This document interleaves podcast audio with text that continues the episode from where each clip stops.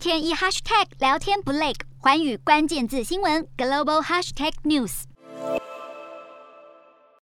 新冠疫情冲击全球经济，但是各国花在军备上的支出仍然毫不手软。根据瑞典斯德哥尔摩国际和平研究所的报告，二零二一年全球军事支出增加百分之零点七，是连续第七个年度增加，总金额来到二点一兆美元，创下新高。军费开支占了全球 GDP 的百分之二点二。全球国防开支前五名依序为美国、中国、印度、英国和俄罗斯。其中，因为乌俄战争目前格外受到瞩目的俄罗斯，军事支出连续第三年增加，二零二一年增加百分之二点九，来到六百五十九亿美元。尤其在二零二一年底集结部队准备入侵乌克兰的时候急剧增加。值得注意的是，俄罗斯的国防支出占俄国 GDP 的百分之四点一，将近是全球平均值的两倍。显示俄罗斯急于增强军事力量的野心。为了应对来自俄罗斯的威胁，乌克兰军费支出从2014年克里米亚遭侵占至今增加了百分之七十二。虽然2021年比前一年下滑百分之八，但还是占了乌克兰 GDP 的百分之三点二，高于全球平均。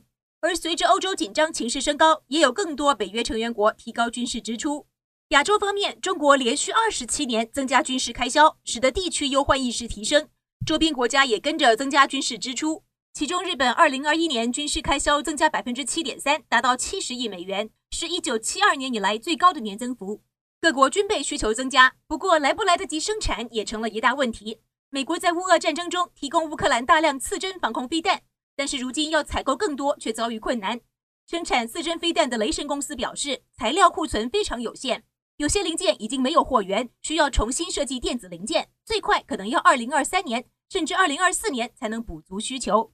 Hello，大家好，我是环宇新闻记者涂文君。国际上多的是你我不知道的事，轻松利用碎片化时间吸收最新国际动态，立刻点选你关注的新闻议题关键字，只要一百八十秒，带你聚焦亚洲，放眼全球。